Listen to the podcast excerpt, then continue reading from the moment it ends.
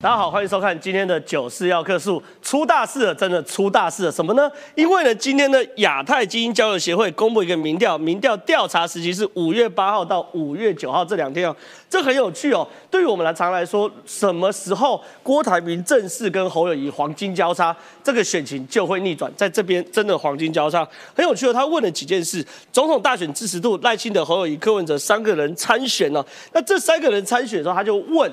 到底谁的民调比较高？哎，赖清德一样嘛，领先三十五点二。可是关键来了，侯友谊二十四点零，柯文哲二十五点六。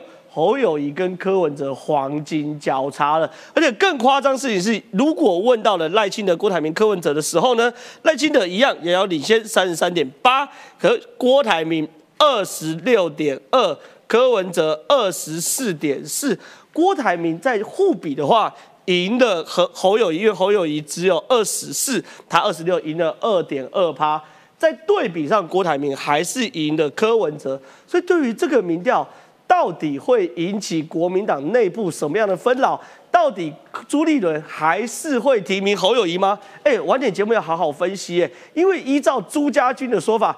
不只要赢，呃，郭台铭哦，不只要赢，还要赢得够多，哇，这个很有趣。所以到底会发生什么事呢？我们等下晚点来分析哦。跟侯友谊啊，真的很惨的原因是什么？现在完全没有看到侯友谊止跌回升的感觉，什么意思呢？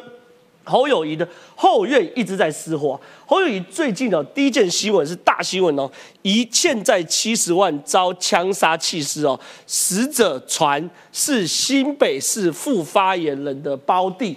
这件事情是真是假？等一下，这个卓冠廷啊，新北市议员卓冠廷会来跟大家分析哦。可是事实上，这代表什么？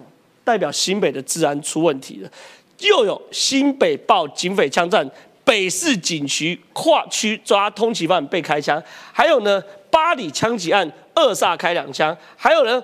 淡水枪击案，失业男家中太阳穴中弹身亡。还有呢，土城当铺这四十二枪我们聊过。还有呢，新北治安怎么了？泸州暗夜械斗，综合亮刀砍呐！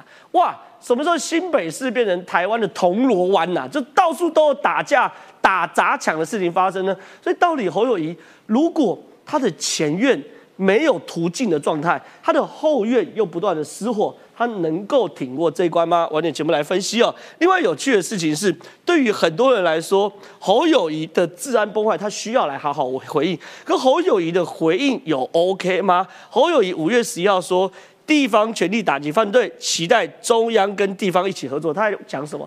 中央时辰呐？他说：“哎，你不要每次只骂我新北市嘛，可中央也要负很大责任呐，中央也要来加油啊。”可是我想问一件事：如果中央的刑事警察局真的进驻了新北市，能看吗？这是侯友谊要面对的问题哦。可是有趣的事情是，我现在问了非常非常多国民党内部哦，尤其是民意代表，到底国民党内部是属于侯友谊还是属于郭台铭？哎，答案还是侯友谊。哎，从同一份亚太精英交流协会的民调告诉，可以可以看出来，国民党由谁参选对国民党选总统较有利。哎。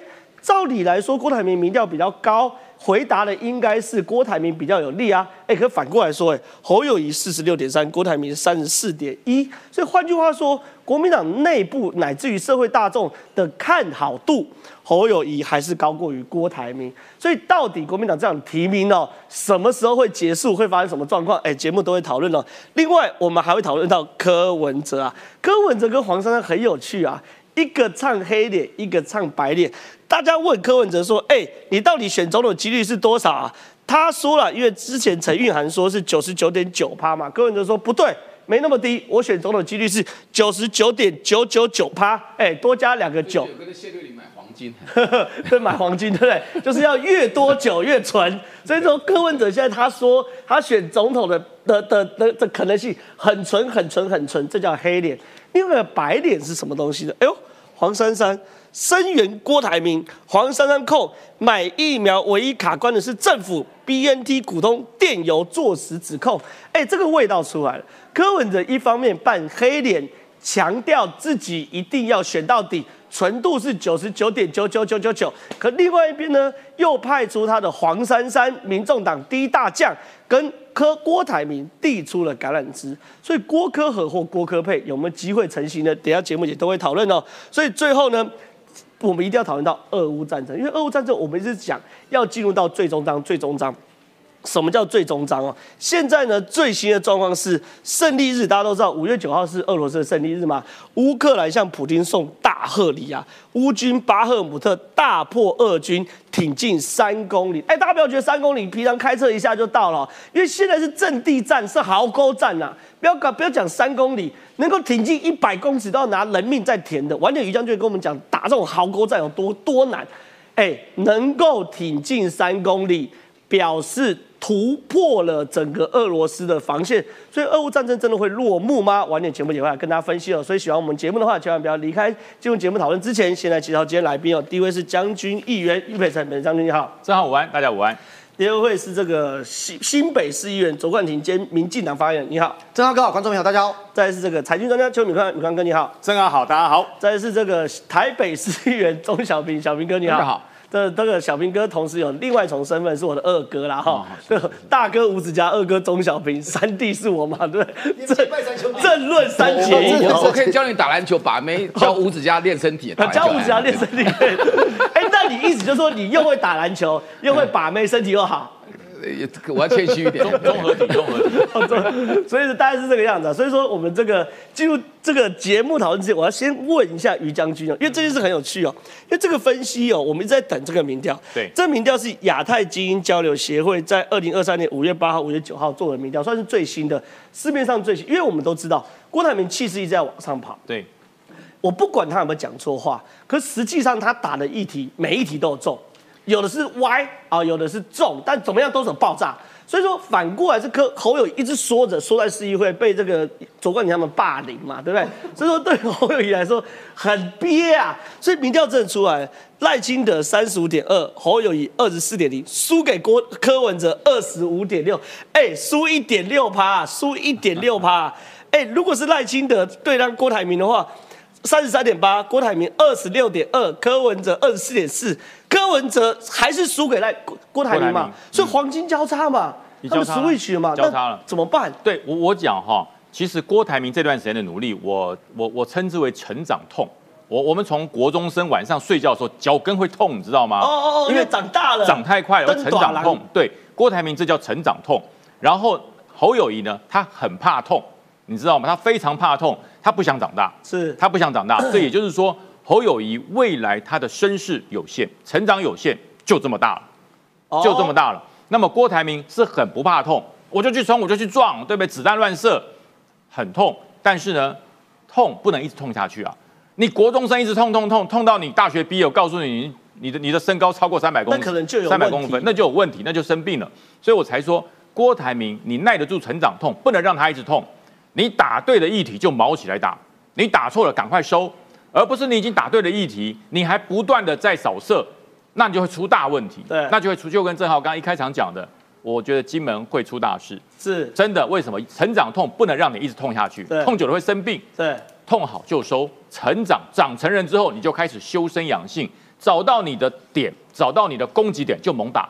而不是已经找到点了，还在子弹乱射，那会出大事。那另外一件事情，可是对于朱立伦来说，他提名啊，他提名的时候要看民调啊，他不是会参考很多民调吗？坊间很多民调数据啊，现在民调最新的数据出来啊，郭台铭就领先侯友谊啊，这样怎么办？呃，朱立伦因为他已经很清楚，他是他是教练嘛，对，他是操盘手，他是 king maker。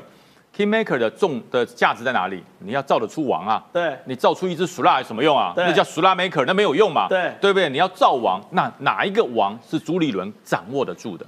在初选之前，两个都听他的，郭台铭也听他，侯友也听他。可是初选之后呢？你提名了他，你认为郭台铭、侯友谊还掌握得住？哎，这个朱立伦还掌握得住吗？他会失控，对，他会失控，变得朱立伦讲什么，你已经无法左右他了。对，郭台铭就是。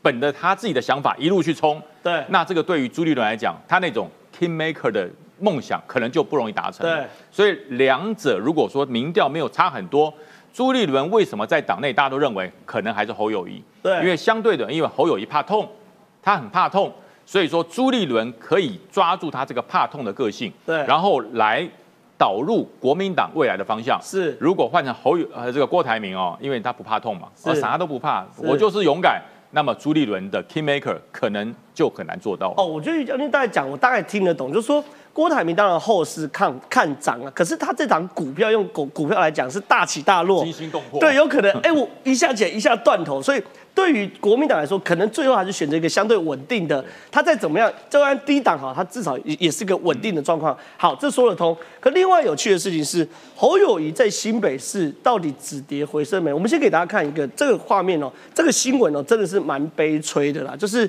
欠债七十万遭枪杀弃尸，死者传是新北市政府副发言人包体。我们来看一下这个画面。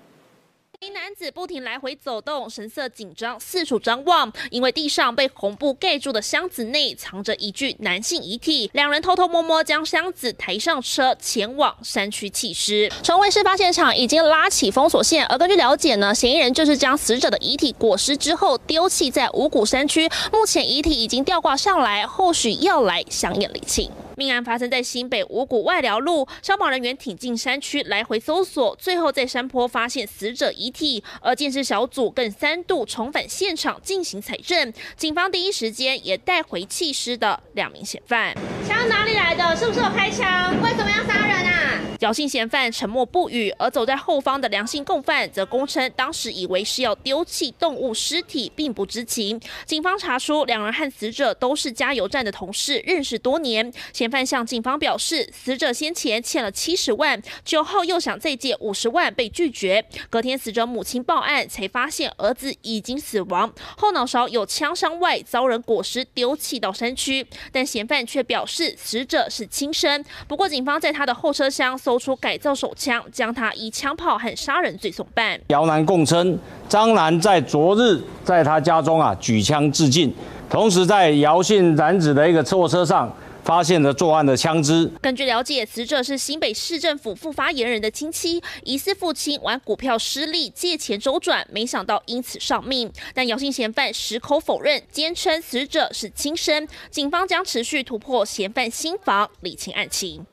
哎，冠廷，这到底是怎么回事啊？因为这件事情对于侯友谊来说，坦白讲，后院是失火。因为新北市最近治安很夸张嘛，刚刚我讲嘛，有枪战的，有亮刀砍的，有连续枪击的，有枪击案太阳血亡的，有二煞开两枪，主嫌在淡水磨铁落网的。最夸张是这个一欠债七十万遭枪杀，死者传是新北市政府副发言人包弟，这怎么一回事？这个我先讲哦，整个新北市的枪击，我觉得现在跟瘟疫一样，整个蔓延。没错我觉得一切的起源，我随便讲几个就好了。四月七号那天是什么？你知道吗？拿刀砍人嘛。对好像拿刀砍人，偶偶发一两件，好像还好。当天其实新闻就已经不小了，当天是一天哦，爆两件拿刀互砍，一天在新北两件。之后到了四月二十二号，当时新闻闹很大嘛，土城开枪，后来被发现，哎，侯友谊你跑去新加坡，然后在你后院土城的当铺板桥的交界这里连开五十几枪，对记得吧？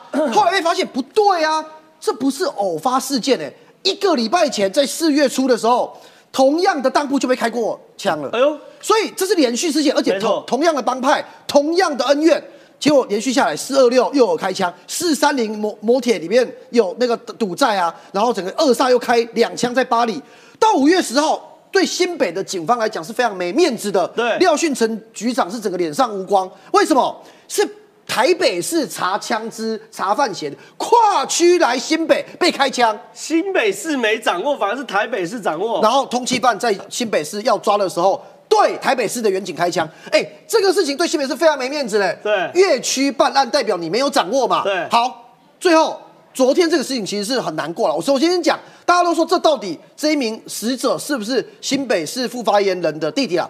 这个副发言人姓张，就张少斌嘛，因为王者也姓张。对那目前为止到现在此时此刻为止，新北市政府讲法是不证实，对没回应。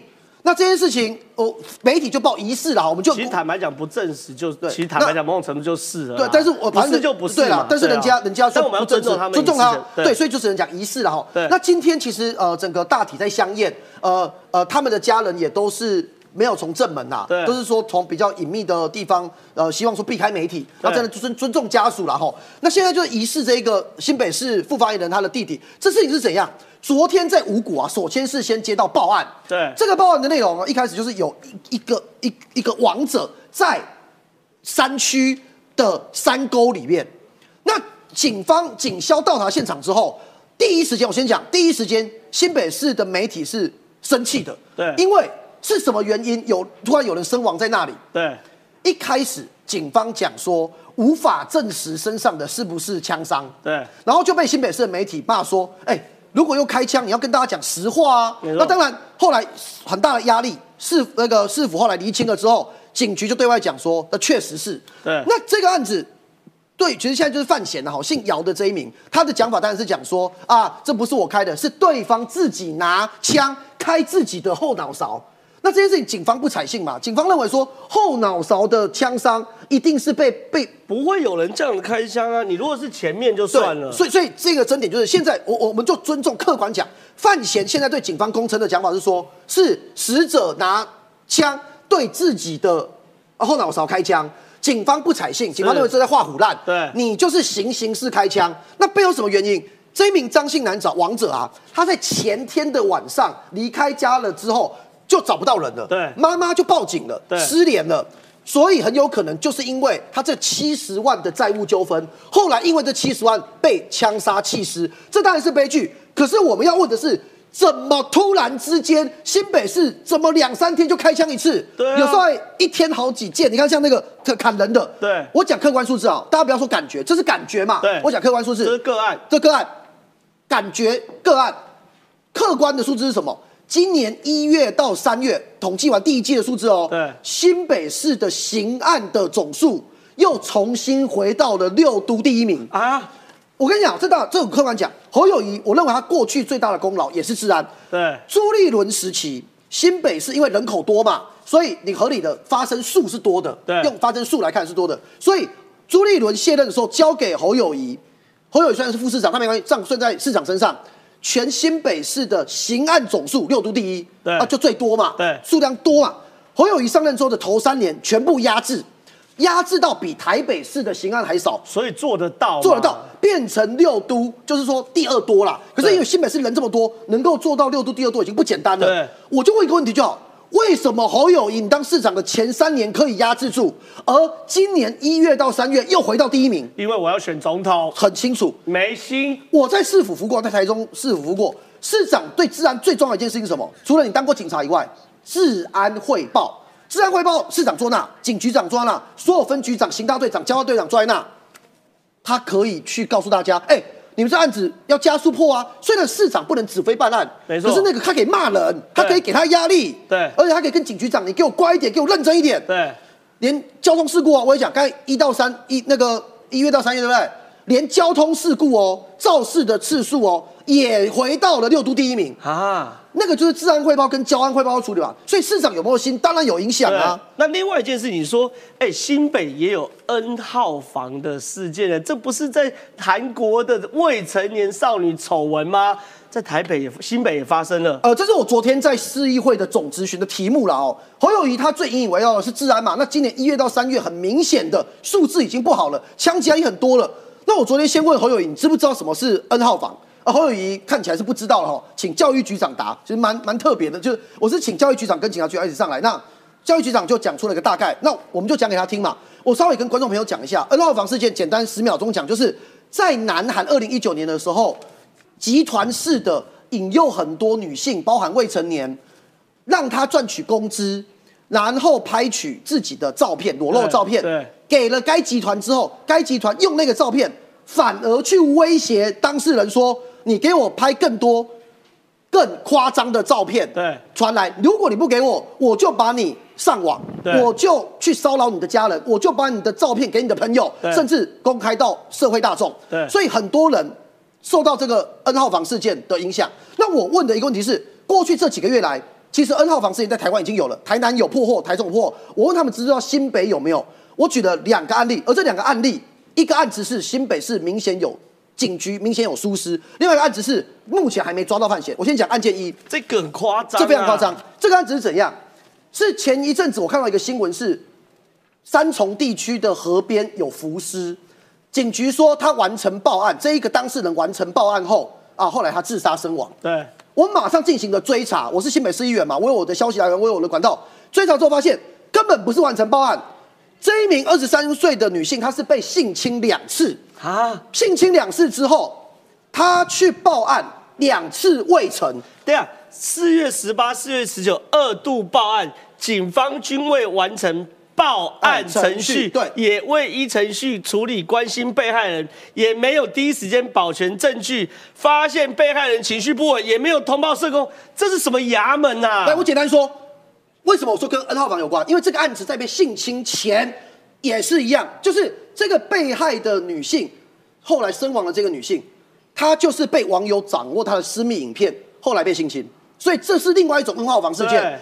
你刚才讲这个，我简单讲啊，两次报案没有成，警方对外的讲法公开昨天讲哦哦，因为他的那个有改过名字啊，证件不齐全，你证据不齐全就可以让对方没有完成报案吗？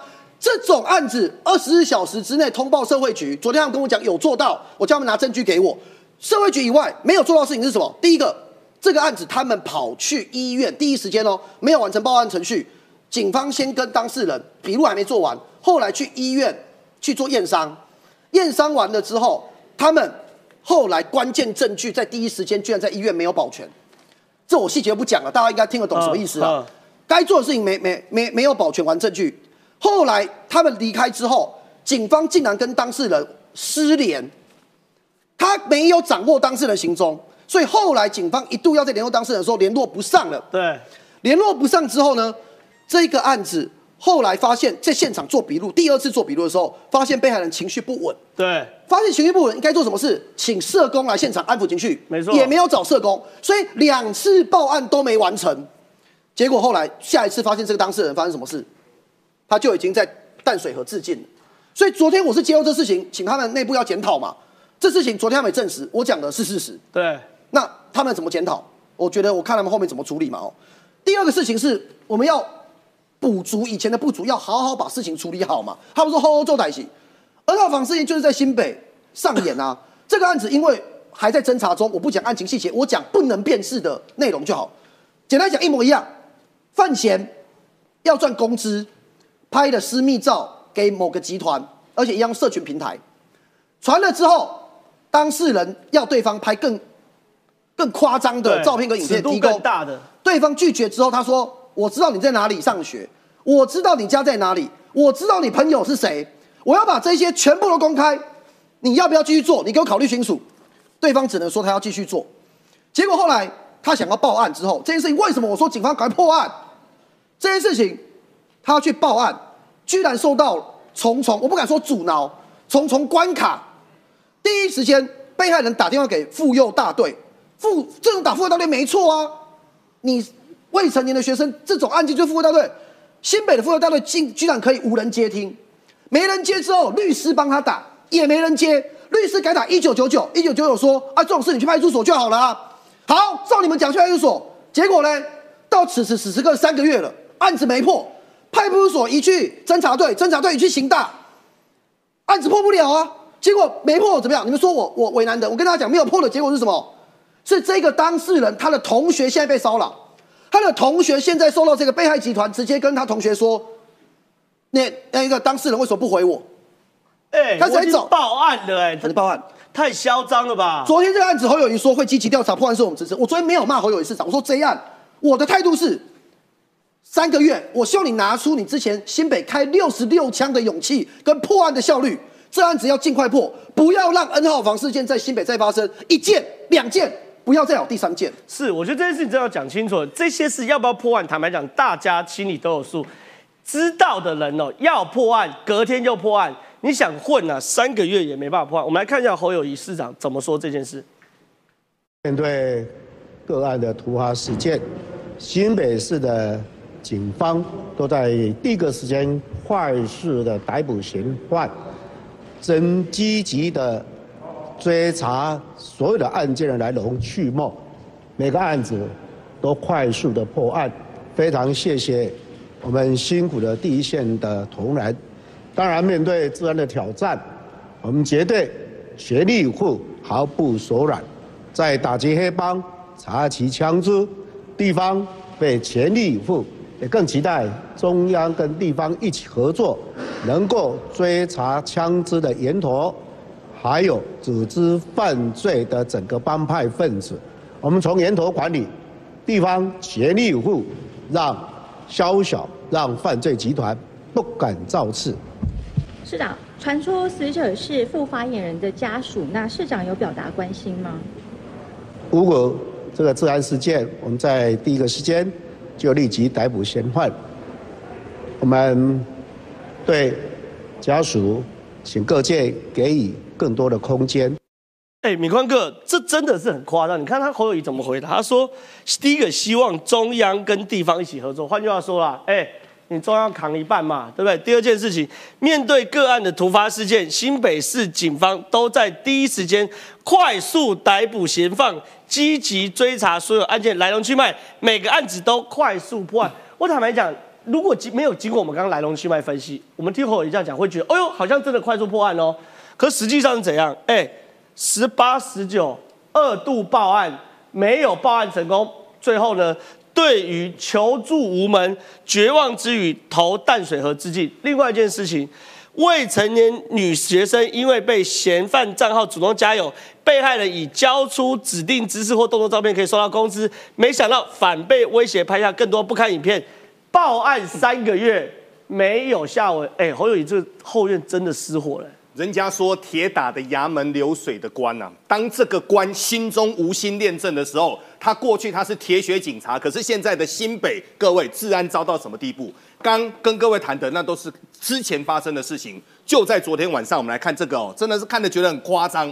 就在新北市，各位新庄是五十万人哦，在整个中平国中前面哦，直接各位拦截拦人，赶狼抓照，各位。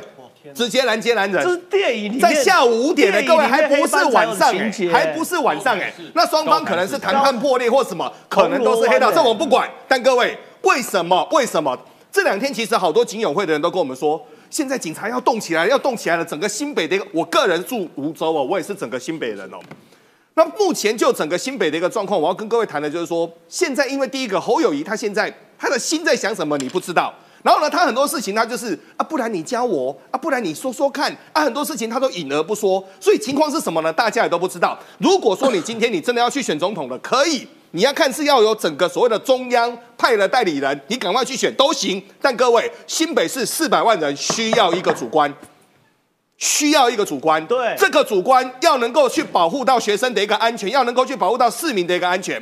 但现在整个新北呢，我来跟各位讲一个简单一点的哦。新北很大，多大呢？四百万人。它最北从石门一直到最南的一个乌来，超过一百公里。它从最东的一个林口到整个所谓的一个最旁边的，大概在贡寮左右，也超过一百公里。这么多的人，各位你知道它的警察相对配备吗？我们的整个平均数是最少的。对我们警员跟一般人数比是需要相对最悬殊的，没有错，应该是一比五百多，没有错。所以呢，现在这种状况呢，如果说你真的有需要资源，你也可以跟内政部讲啊，到底林佑昌，林佑昌应该有办法去派出一些人来，特别是最近好多的县市都已经说了哦，包括了台中，包括了宜兰，现在都说了选举将近，可能地方的治安会比较乱，人心会比较浮动，这个时候需要整个治安。但我们来看哦，很多事情，最近有很多事情我们看的都不知道该说什么。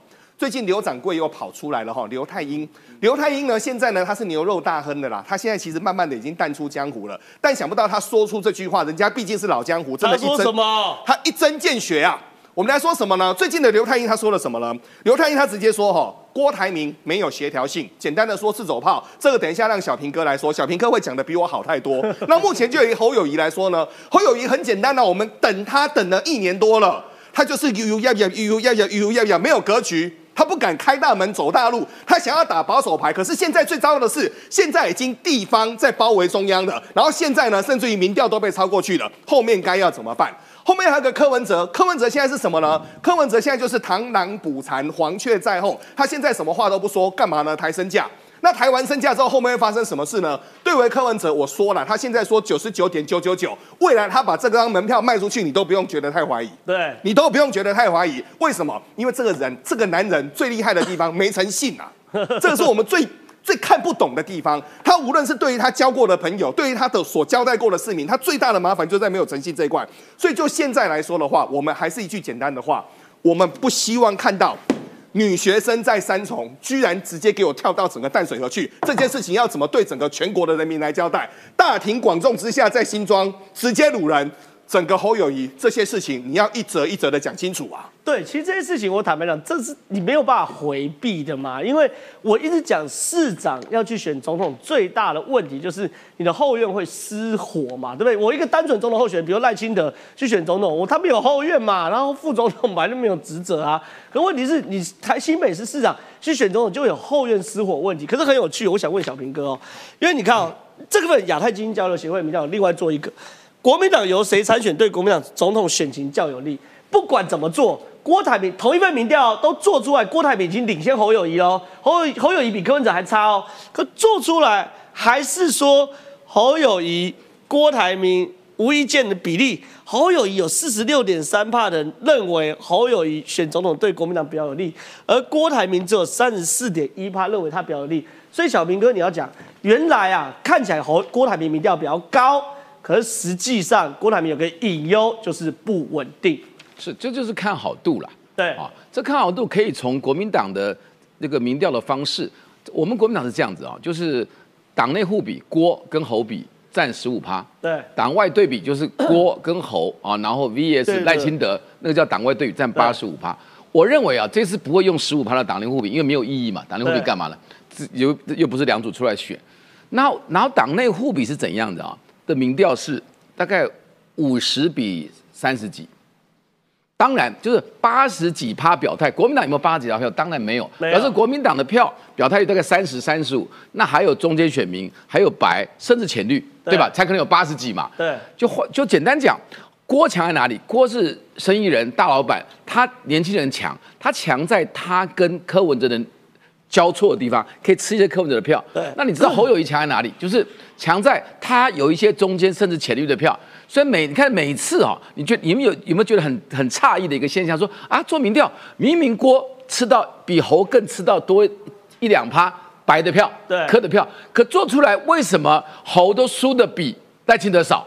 对，跟跟郭比，那就是他吃到赖清德票。这这个就是谢荣介讲说三趴的本土票嘛，左腿新一南大概大概念。哦，哎，所以每个人吃的是不一样。好，这第一个分析，第二个分析呢，就是。这个这个选举，我认为两三组选的话，哈，我讲赖清德的楼地板哈，三组选跟两组选，三组选都最后开票的比例，楼地板是四十起跳，天花板再再看，没错，两组选是四十五起跳，然后蓝白加起来是大过大过绿，今天赖清德是比起来都比所有候选人都强，对，可是民他为什么奇怪他都领先，可是为为什么没有碾压？你知道为什么？因为民进党票太少。对，因为它有天花板。跟这跟这就是蓝白绿两个加起来，当然比另外一个大嘛。这是非常就像三角形啊，两个短边是大过第三边。对，赖就是第三边的概念。对，然后四十趴，那两个加起来就六十趴，所以民调做出来是不是差不多五十比三十五，对不对？没错。要证明的好。然后接下来先谈啊，先谈这个初选，再谈大选。初选认为前面我觉得郭哈。是很有机会的。哎呦，今天我跟你讲，今天说一开始就内定啊，是猪要给猴哈，我认为是冤枉猪。对，猪一开始干嘛？我自己想选呢。对，今天我真希望哦，现在不管我们猴出现或者郭出现，都有猪的猪的国政的程度。这第一件事。哎，我我到现在都觉得朱立伦比这两个人有水准。其实强多了，可是国政强，谁说民调强？那两件事。今天人民是跟着感觉走，没有理性分析你国政强，国政弱怎样？好。再再拉回来，那我今天他今天如果在那时候大概有四十趴哦，三月的时候，我刚刚刚当选新北市长碾压林佳龙的时候，那个时候啊，他做民调，他四十趴，对，赖清德二十几，所以选举是看候选人表现的，民意如流水啊，这是很很容易波动的，即使总统一样。好，那那个今天他从头到尾就要侯友谊的话，三月就征召他了嘛？为什么到今天还没有征召他？就他简单讲。我甚至讲猪对郭有点私心，我跟你讲哦，我认为我认为猪在帮郭哦，我我我问你，同舟我是不是回来了？对，那郭台铭可不可以回来？也可以啊，那那为什么没有回来？连钟小平回都可以回来，为什么郭台铭不能回来？对，同舟是为我设的吗？应该是为郭台铭设，我我只是沾个光吧。我讲真的，是不是？这个是基政治的基本常识。好，那我我今天，那你本来要回来了，那有一阵子不是在那个那个海峡会里面讲。大放厥词说，哎哎，这个我要看看朱立伦定的游戏规则，我让你回来就不错了，还你管主席定什么规则？对，所以那个时候本来从回来便不能回来，造成这一次的重大伤害是第一个伤害。第二，本来你没回来，哎，诸法外施人呢，你不是党员，我让你参加这个初选民调对比式民调，用五党的权利一权利义务比照国民党籍的市长叫侯友谊，猪对郭厚爱了吧？我相信侯一定干死，好不好？他跟我一起，那两个都党员，我就侯没有话说。你这样说得通，你这样说得通，说得通啊？你到底是朱立伦有没有帮到郭台铭？问一件事嘛，他的对手开心还是不开心嘛？不开心嘛？不开心表示有帮到锅吗？今天侯啊是九是一生悬命，九死一生，你知道吗？侯，你还记不记得炮打傅昆萁跟那个李全教说黑金复辟？那是居于弱势才要攻你哎，他难他是个傻瓜吗？他一生的刑警多多精明干练，他不知道。干这两个就会得罪纵贯线从基隆到到鹅銮鼻吗的派系吗？因为他是猪吗？他不是猪哎，好就表示我置死地而后生，那那一刻是基于劣势的，基于劣势的。我们从形势分析好，再拉再拉回来，再回来好。那么可是为什么情势有大转变？大家认为就是吼，因为你自爆嘛，八万八八万 AI 机器人占八万解放军。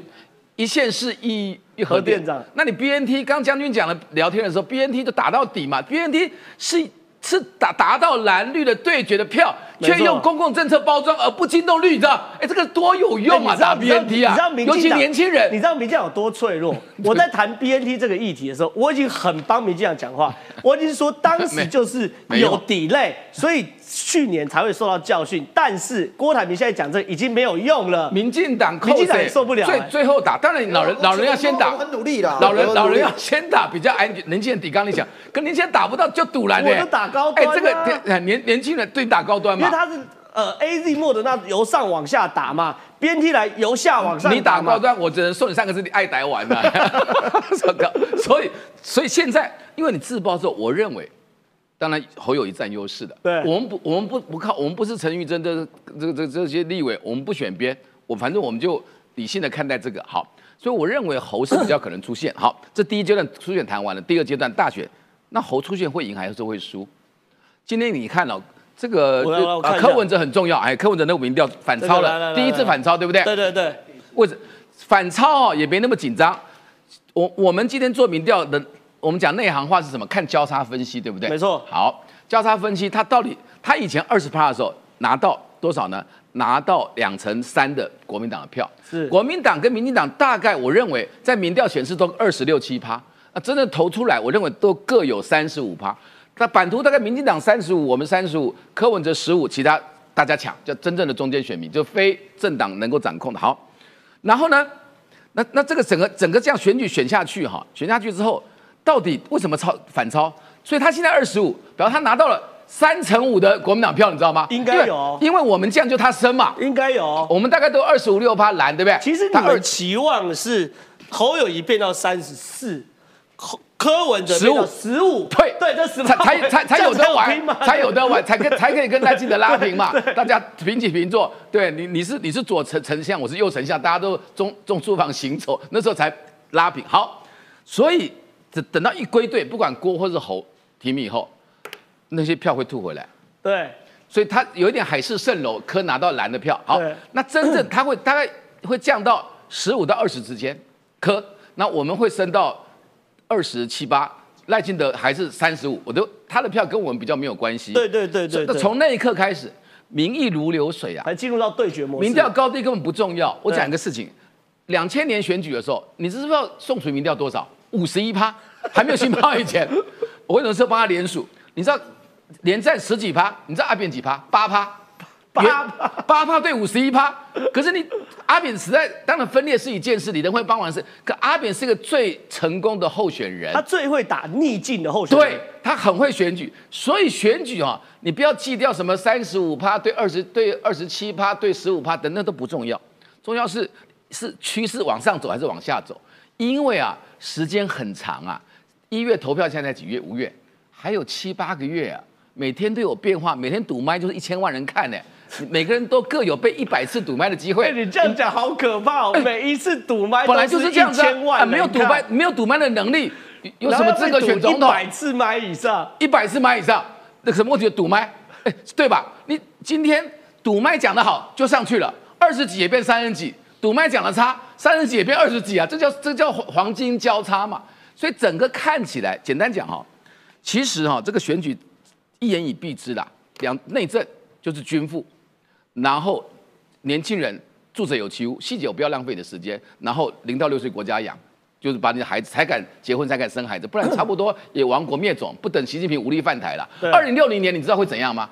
我们现在老人二十几趴，对 全国六零年老人四十六趴打台湾。二零六零二零六零年，对啊，二零六零年就如果他现在到二零六零年没有人打你哈，你自己也倒了，因为你老人家变四十几趴也倒了吧？好，这是内政，就是均富，然后创造新的生命。第，然后公平就是居住正义，然后两岸呢？好，两岸你你今天面对不管提郭或侯站出来，你。你承不承认九二共识？有没有人敢大胆的讲说，我我支持一九九二年原汁原味的九二共识？我怀念江泽民，我怀念胡锦涛。现在这个这个习近平是个王八蛋，现在怎么处处逼我们？现在九二共识乃一国两制方案，很帅。我愿意跟你，我愿意跟你谈，我愿意追求和平，追求和平要有代价的。我今天反共不反中，亲美不妹妹，好，妹妹会打仗，不是你要有你要两句话把这个。十个字就讲完了，反共不反中，亲美不不妹美。你讲习近平是王插蛋，所以我们线上就破万了。是啊，你可能会变成国民党唯一一个不能去中国的人。不是我，我去会被抓起来，我可能判五年以上。不，是，今天我愿意跟你习近平好好谈，可是你你不能老是侵略我们，你不能老是置国民党于死地，死地。为什么置死地？大家各有退让一步，你讲你的中华人民共和国，我讲我的中华民国，那叫创造模糊，但有一条好路可以走。你现在把我们弄到国民党。要跟你谈九二共识，谈一国两制方案，国民党选一百次出一百次嘛，除非总统候选人能突破这个 这个大大框架。我们只有一句话：支持一，支持一九九二年原汁原味的九二共识。我不晓得一人之下耳朵痒不痒，耳屎有没有掉出来哈？第二，第二干什么呢？第二就是我们捍卫中华民国的主权与尊严。三，维持两尽最大可能，能不打仗最不打仗，维持维持和平为第一优先。因为打仗我们打不起，当然你非要你今天我们当有一天你让我让我在中美两边摆荡，摆荡机会越来越小。赵春山讲过，民进党也讲过，可是能国民党的想法的的追求是中华民国的尊严，好跟平等对待，然后摆荡越来越小，我们也尽量撑住那个摆荡，然后而不发生战争。投国民党当然比民进党比较不会战争，这这是基本的的概念嘛。好，所以这个东西讲出来。谁讲出来，民调一定跟不用靠柯文哲就可以跟赖清德平起平坐，这是两岸论述。这是灵魂，这是祖训，这是孙中山交代的。对，不，我觉得真的小平说不愧是我二哥啊，没有让我失望。讲出习近平王插蛋，这就是国民党两岸论述，这多屌！你今天要灭我，你就是王八蛋；对，灭我中华民国，你就是王八蛋。这才是中华民国派嘛！哇，我觉得等下于将军都肃然起敬，因为本来国民党论述就应该回归到中华民国来讨论嘛，如何捍卫中华民国嘛。哎呀，我觉得这真的是难怪可以破案。可是我想问于将军。有趣的事情是，我们来看这个画面。那于将军问完后，我要问小平说，就是因为你是最了解柯文哲的男人呐，你跟他眉来眼去了八年嘛。我们等下问一下柯文哲动态。第一件事情是问于将军，我觉得柯文哲这家伙真的很会搞事情呢。他怎么叫搞事情？这当我们是哎，我这个画面这样摆够清楚了吧？柯原本民众党发言人陈韵涵受访的时候说，柯文哲选中的几率是百分之九十九点九九。他自己这是昨天一个临时召开的记者会哦。柯文哲昨天临时召开记者会说：“不是，我不是只有九十九点九九，我要加两个零，我叫九十九点九九九九，我一定会选。”他在干嘛？增加自己的纯金量，对不对？或纯度，我很纯的，我一定要选总统。你要选总统，郭台铭是你的什么人？敌人嘛，对不对？这很简单吧。我今天我要选总统，我就要抢蓝的票。郭台铭是我敌人，哇！我民众党第一大将，声援郭台铭。黄珊珊控买疫苗唯一关卡是政府编辑股东电邮坐实指控，哪里像敌人呐？一个叫做黑脸，一个叫做白脸，这叫什么？自抬身价。这两个人之间讲话是有蹊跷的。对，如果柯文哲一定会选总统，叫百分之百就好了。为什么？就就百分之百就好了。你你留了零点零零零零零一要干嘛？哎，你突破是有零点零零一的含哎，对嘛对嘛。哎，你你你你你突破盲场哎。本来就是嘛。如果你一定会选，就百分之百嘛。我一定会选嘛。如果不会选的话，我去高空难掉，我去吃去问球嘛。啊，不行，还有零点零零零零零零一，等郭台铭来抢。对，那一在哪？在黄珊珊讲出答案来了嘛？哎呦，还有 BNT 啊，我跟你讲，这就是政府啊，怎么样？就告诉你。他现在是打着反绿要吃绿一票，对，我觉得于将军讲有道理。就比如说，少夫人问你说你爱不爱我，我百分之九十九点九九九爱你，你不是稳死的吗？你讲完就是贵的嘛。你问你那零点零一是什么？对，一定是讲我百分之百爱你嘛。对，没有小三，我百分之九十九点九九九没有那个一点点一点点。我告诉你，对啊，有没有小三？我九十九点九九九没小三，稳死的嘛。选总统跟爱情一样，那眼睛里容不下一粒沙，哪怕是零点零零零零零一都不行。所以就表示啊，他就没有没有百分之百要选啦，就没有百分之百要选，这不是我讲的，是柯文哲自己讲的，九十九点九九九九九九，对，就没有百分之百。对，他就是可以瞧的嘛，我可以瞧一点点，慢慢瞧，看你的诚意，你的诚意越大，我就少一个九，就这样。哦呦，我觉得于将军真的是不亏是这个吃曲棍球的机会了，真的不愧是经历过这个这个大风大浪的男人。哎，我真的没有想到，哎，我真的没有，对啊，为什么要加零点九九九九九？还留零点零零零一趴的人来瞧嘛？可我想问一下小平说，你是最了解柯文哲男人，哎，柯文哲到底在打什么主意啊？他真的会选到底吗？柯文哲叫二手歌，二手歌，什么叫二手歌？并不是二，不是不是那个那个那个查拉奇那个二手，是两手策略，叫二手歌哈。然后柯文哲小党要生存，我们体谅他哈。柯文哲哈。我讲两个例子，他都他的爱将哈，他生命中有几个生命中不可或缺的女人，第一个他太太嘛，对，第二个蔡壁如，现在现在可以或缺了，可能现在可以或缺，可歌 可可可泣。然后学姐，然后那个那个陈志涵，对吧？都很重要吧？哈，没错。陈志涵最近说一定选到底，对不对？对。好，然后那几个月两个月以前，学姐讲过什么话？可以谈啊，副手也可以啊。那我们总咨询他，他还是市长的时候。他说：“我最想当的是行政院长，我不是一定要选总统。”他自己讲。当然，我们总咨询问他，好，这国民党官有吧？这个都有白纸黑字的，这个东西也播出了。好，然后这是他的属下各种说法，就是周伯通左手打右手，这这我说二手歌是第一个证据。第二个证据，意识形态，这是这意识形态是最高的规范，对每个人啊，不管蓝或绿，我们都尊重。好，台独统一维持现状，我们都尊重。个人有个人意识形态，没有对错。那养成是是。是不是很久的？好，他他那个时候一开始是不是二二八受难家属？是吧？他阿他阿公他出生深绿台大医生，妈哪个是蓝的？龙总医生哪个不是蓝的？对我这个这个这个环境嘛，好再来，然后那又那后来又变成两岸一家亲，那最近又好多年没讲，又重提我是二二八受难家属，我是深绿，变来变去。对，其实为什么变来变去？他也非常怕国民党整合以后，两岸一家亲小蓝会被大蓝并掉。所以他必须从绿里面发展一些空间。那只那有什么后遗症？五洲制药先求不伤身体，不伤身体，他不管不管伤身体，他先求民调，扩张版图，好不好？好，简单讲哈。啊，接下来，那他最后会怎样？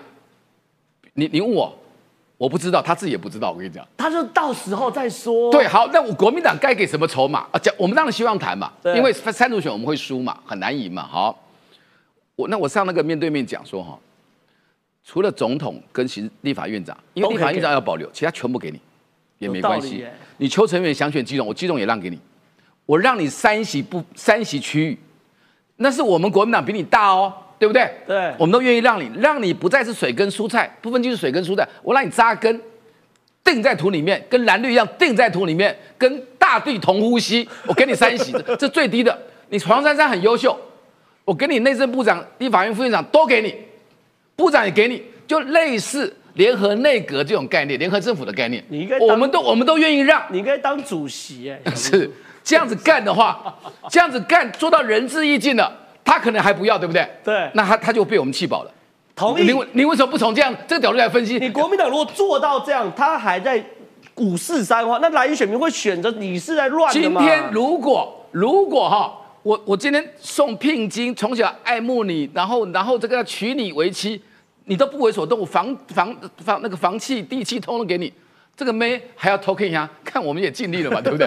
是不是？不是，你知道我意思啊？就是这个好，这个好叫比喻嘛，就是你说到仁至义尽，因为蓝白的选民是不是可以交错的？对，可以移动的。对，你做到这样子，猪做到这样子，侯或科做到这样子，我跟你讲，他真的会被气饱。我同意，你同意？这个就这个就是这个就是哈，就是你不是一你气饱，不是我要吃你，我觉得。我我我觉得我们对老共他欺负我们，觉得很没尊严。哎，你又破万了啊！两次破万都在你讲话蓝蓝跟白大蓝不要去吃小蓝，应该和睦相处，应该对等尊严。所以我们跟他创造一个 九二共识，好不好？国民党难得 终于找到一个可以对等尊严的对象的政党，叫做民众党，而不是共产党。好，那我请于将军来到这边，因为对于台湾来说，为什么会有这么深的这个不安全感，都来自于俄乌战争，因为发现真的会打仗，嗯，就是一个集权国家领导人若 K 下，真的会打仗。可是俄乌战争哦，现在很酷哦。第一件事情哦，美国司法部开始哦，第一个我扣押的军火我就给乌克兰用。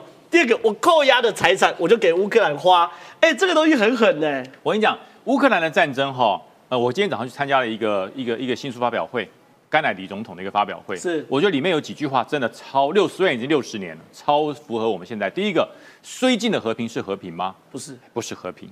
然后呢？妥协的和平是和平吗？不是和平。但甘乃迪讲过这种话。哎，对对对，他说他他会在回应虞美人呢。哎，不对对，他在在六十年前讲的，这跟虞美人无关。六十年前我还没生呢，对，我还没我还没生呢。对他过世的时候我还没生呢，所以他最后讲的和平是什么？和平是勇气，和平是勇气。乌克兰正在验证六十年前甘乃迪说的话。对，和平是勇气。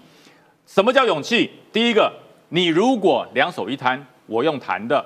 我用妥协的，我用绥靖的，这些炮没收了，这些炮弹美国会给乌克兰吗？对，那你又用不到，对，对不对？你给你就拿去给俄罗斯了。你要先能够证明你是抵抗的，对，你有决心的，是帮忙才会进来，对，援军才会进来，是武器才会进来，没收的东西才会给你，才给你。和平是需要勇气的，乌克兰展现了勇气，所以美国在伊朗没收了一批炮弹，就给乌克兰。这批炮弹里面，哎。还有 Made in China，三千支中国五六式突击步枪，还有这个冲锋枪 AK 四七啊的变种，就 AK 四七还有数百支重型机枪跟狙击步枪，数十枚先进的二制反坦克导弹，还有数百枚火箭榴弹发射器。对，等于说这一台机帆船所带着这些火炮。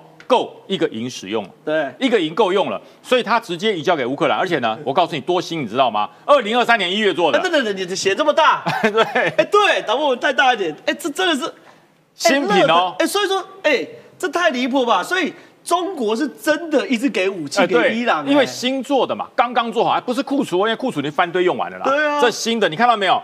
这个整个铜边还发亮，亮亮的。对，刚出来，一月份才新出来的嘛。所以说，我还没有打过这么新的炮弹，真的太新了。所以说，这个状况告诉我们，乌克兰的勇气，因为乌克兰觉醒，让大家感受到了。我这样讲，巴赫姆特，大家说三公里算什么？对，正好有件事，因为现在胜利日，五月九号是胜利日，五月九号胜利日的时候。